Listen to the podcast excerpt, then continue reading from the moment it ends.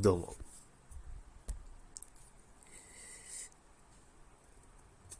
自慢中ラジオ。お疲れ様です。お疲れ様。ですですですですですという、えことで、始まりました。え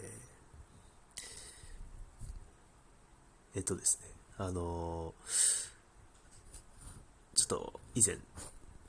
友達とね、話したんですけど、で、なんか、自分が、あの、友達もなんか自分の配信をたまになんか聞いてるみたいなんですよね。で、別にコメントとかなんかしてなくて気づかなかったんですけど、その配信が、なんか、いい子ちゃんだな、みたいな。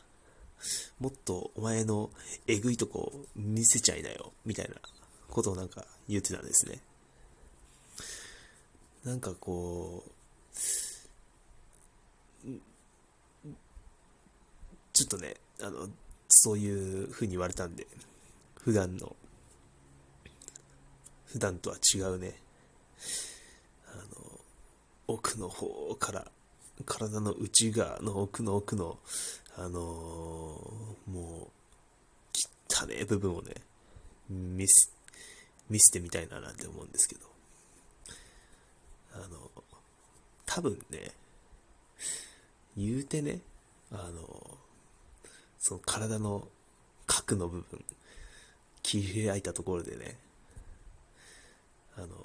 皆さん、鬼滅の刃わかりますかね？わかる、わからない人はちょっとすいません、なんですけど、あの、炭治郎の、